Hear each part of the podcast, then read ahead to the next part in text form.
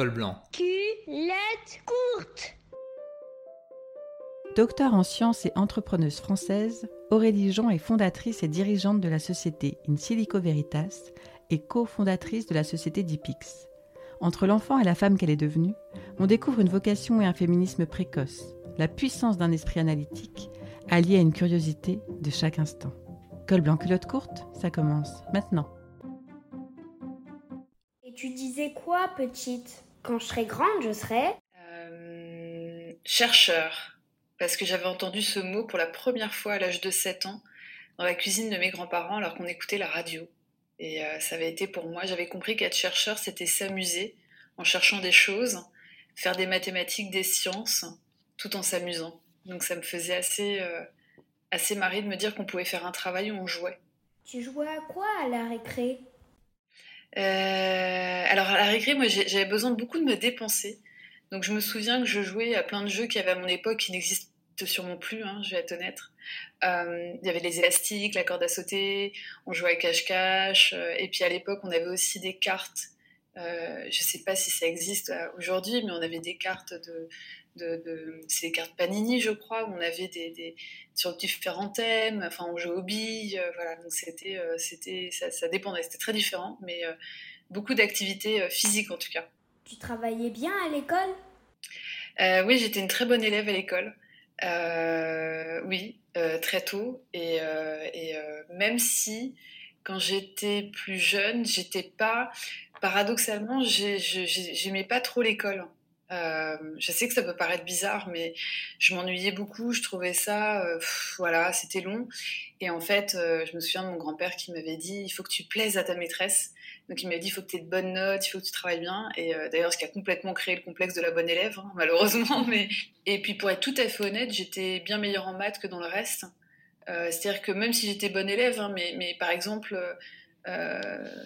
je me souviens un peu plus tard, donc après l'école élémentaire, quand j'étais au collège, euh, j'étais bonne dans, plein de disciplines, hein, mais c'est vrai que Disons que le français, c'était pas la discipline que je préférais le plus parce que je, ne comprenais pas la manière dont on nous faisait euh, lire des textes, des livres, où en fait il y avait une, une unique manière de lire ce livre et de le comprendre, et ça j'avais beaucoup de mal et c'était pas assez analytique pour moi.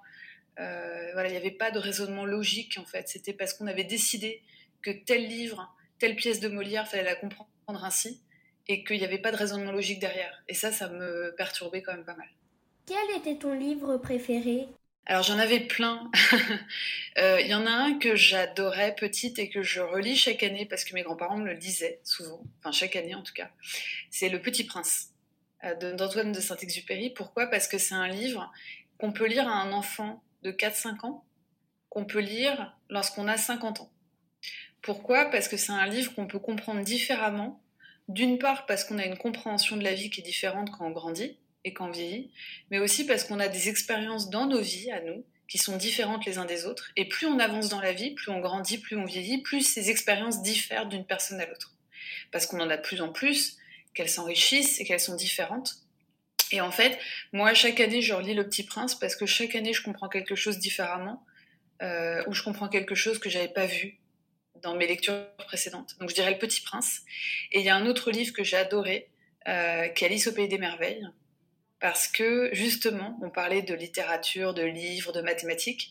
C'est un livre qui est extrêmement analytique. Euh, les gens ne s'en rendent pas compte, mais en fait, il y a tout un raisonnement mathématique dans la structure même du récit. Et je trouvais ce livre extrêmement euh, excitant, euh, en plus de voir cette petite fille euh, curieuse, extravagamment curieuse, comme on dit, comme, comme Lewis Carroll le dit dans le livre, et qui voulait tout savoir, tout connaître, partir à l'aventure, comprendre, raisonner. Et voilà, j'ai l'impression de, de me retrouver dans cette petite fille, enfin, dans cette fille qui allait à la, à la conquête du monde. Avais-tu une héroïne ou un héros qui te faisait rêver? Oui, Wonder Woman et Zorro. Alors, c'est des vieilles références, hein, mais euh, Zorro, parce que j'avais d'ailleurs un costume de Zorro et de Wonder Woman. hein. Zorro, parce que euh, j'aimais bien ce côté un peu Robin des Bois, euh, euh, voilà, qui, qui, allait taper sur les gens mauvais pour sauver les gens bien. Je déteste l'injustice. Déjà toute petite, je détestais l'injustice, donc c'est quelque chose qui me touche beaucoup. Donc Zorro, J'avais un costume Zoro. Et, et Wonder Woman parce que, bah parce que moi, je viens d'une génération où, quand j'étais petite, il n'y avait pas beaucoup de personnages féminins forts au cinéma ou, ou à la télé, et qu'en fait, Wonder Woman était peut-être l'une des rares. Et qu'en plus, elle était forte, elle était puissante, elle était, elle, pareil, elle détestait l'injustice. C'était une femme qui avait euh, une histoire assez particulière, venant de l'Amazone, avec une communauté que de femmes, qui se battaient, qui, euh, voilà, et elle était assez indépendante. Et voilà, donc c'est un vieux, c'est une vieille référence, mais parce qu'en fait, à mon époque, il n'y avait pas beaucoup de, de, de références féminines. Donc moi, je dirais sans hésiter Wonder Woman. C'est quoi ton métier? Alors moi, mon métier, alors il y a plusieurs choses. C'est la question à laquelle j'ai beaucoup, je, déteste répondre, à laquelle j'ai du mal à répondre, parce qu'en fait, ça suppose qu'on met des gens dans une case et qu'il y a une seule et même manière de définir un métier. Alors moi, je suis scientifique, c'est comme ça que je me présenterai. Scientifique numéricienne, ça veut dire quoi? Ça veut dire que moi, je, j'utilise euh, des sciences comme les mathématiques, la physique et autres, et que je vais traduire de manière informatique. Ça veut dire quoi? Ça veut dire que je vais créer des modèles que j'implémente, que j'écris dans un programme informatique pour faire une simulation sur ordinateur, pour aller comprendre un phénomène, faire une prédiction, une anticipation, répondre à une question, etc., etc. Comme par exemple, y a-t-il un chien sur cette photo? Bah, Je peux faire un petit code qui va trouver s'il y a un chien sur une photo lorsqu'on lui donne une photo. Ça, c'est mon métier et je le fais à travers plusieurs activités, puisqu'en fait, j'ai euh, deux entreprises. Une entreprise où je vais développer ces modèles pour des, d'autres entreprises. J'ai aussi une deuxième société qui est une société dans une, une start-up, donc une jeune pousse, hein, une petite boîte en fait où on a euh, développé un modèle numérique, mathématique pour aller détecter le cancer du sein plus de deux ans avant qu'on voit la tumeur sur une mammographie. Et puis à côté, j'enseigne un peu à l'université et, euh, j'écris. Euh, j'écris justement pour, euh, c'est ma revanche en fait vis-à-vis de la littérature, c'est que je fais des livres en fait très analytiques pour pour aller expliquer ce que je fais justement dans mon métier pour que les, les, les jeunes et les moins jeunes puissent comprendre. Ce que je fais avec ma deuxième boîte, qui est le résultat d'un travail de recherche, me permet d'être au courant de tout ce qui se développe dans d'autres équipes, me permet d'être au courant de ce qu'il y a de nouveau dans mon domaine, que du coup je peux utiliser dans ma première boîte où je vais développer des, des modèles pour euh, d'autres entreprises. L'enseignement, pour moi, va avec le reste parce que tout ce que je vais produire comme contenu pour ces cours vont m'aider à parler, euh, que ce soit à des médecins, dans le cadre de ma deuxième boîte, ou que ce soit à mes clients dans le cadre de ma première boîte, parce que je vais développer des éléments de langage qui vont comprendre. Et enfin, l'écriture, ça m'aide aussi parce que l'écriture m'aide à alimenter mes cours et vice-versa. C'est quoi un algorithme? Alors un algorithme, en fait, littéralement, c'est une séquence d'opérations à exécuter dans le but de résoudre un problème ou de répondre à une question. Ça a été développé par Euclide qui, en fait, allait développer des, des méthodes de raisonnement pour aller démontrer des théorèmes. Et en fait, aujourd'hui, lorsqu'on parle d'algorithmes, ils sont systématiquement implémentés dans un programme informatique pour tourner sur un ordinateur. Par exemple, on peut faire un algorithme dans le but de, euh, c'est un exemple que je donne dans l'un de mes livres, euh, pour aller trier un sac de pommes, de la plus petite pomme à la plus grosse. Ça, on peut le faire à la main. Et puis on a des choses sur ordinateur, on va classer non pas des pommes, mais par exemple un tableau contenant des, nombres entre 0 et 1000, et on va les classer dans l'ordre croissant, du plus petit au plus grand. Et en fait, on a des méthodes pour le faire sur ordinateur beaucoup plus rapides. Donc les algorithmes, ils peuvent nous permettre par exemple euh, d'identifier des éléments sur des photos ou des vidéos. Est-ce qu'il y a un chien? Est-ce qu'il y a une personne? Dans quelle ville on est? Est-ce qu'on est à Paris? Est-ce qu'on est à Rome, à Londres, etc. Un algorithme peut aussi, par exemple, euh, euh, vous donner le chemin le plus court quand vous êtes en voiture ou à pied pour savoir par quel chemin, quel chemin prendre pour aller à tel endroit en fonction de, d'où vous êtes actuellement. Un algorithme peut faire, euh, peut faire plein plein de choses en fait. Quand vous allez à l'hôpital, bah, sûrement il y a des algorithmes qui vont tourner pour lorsqu'il y a un test sanguin qui est fait ou une radiographie, si on se casse un membre ou des choses comme ça. Donc les algorithmes en fait ils sont à la fois partout, mais on ne les voit pas, parce que c'est des, entités numériques mathématiques, donc elles ne sont pas tangibles, on ne peut pas les toucher. Qu'est-ce qui te rend fier dans ton travail? Euh, Moi, ce qui me rend fier, c'est d'arriver à résoudre des problèmes concrets de la réalité que l'on pensait euh, impossibles à résoudre. Voilà. Euh, c'est-à-dire que je l'ai fait dans le passé. Alors bien sûr, ce dont je suis plus fière aujourd'hui, c'est ce que j'ai fait pour le cancer du sein. Avec ce nouveau, nouveau modèle.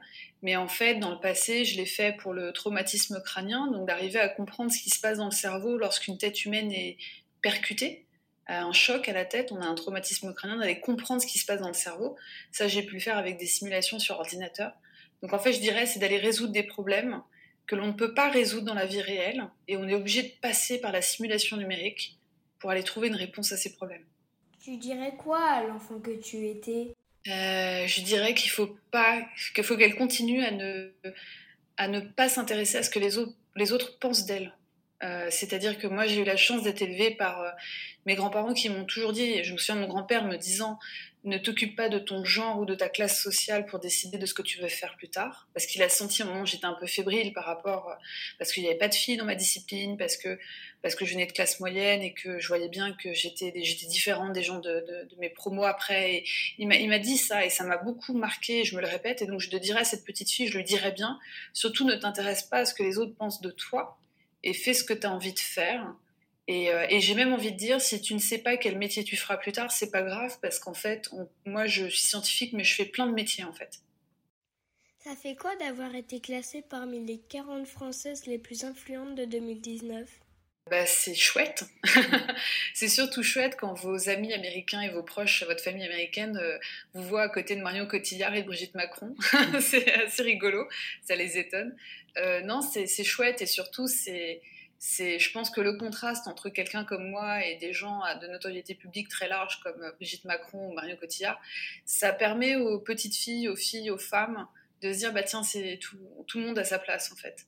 Et je pense que c'est ça qui est important qu'il faut retenir dans ces classements, c'est qu'on n'a pas un seul et même type de femmes, mais on a plein de types de femmes qui chacune mérite d'avoir la lumière pour des raisons très différentes les unes des autres. Et moi je suis toujours contente quand je vois euh, des femmes euh, médecins, scientifiques, euh, infirmières, artisans, enfin toutes ces femmes en fait qu'on n'a pas tendance à mettre trop dans la lumière et qui mériteraient parce que c'est des femmes qui font des choses extraordinaires et, qui méritent aussi de, qu'on les, les, voilà, qu'on les mette en avant pour montrer aux petites filles, aux filles, aux adolescentes, tout le, le, champ des possibles pour elles.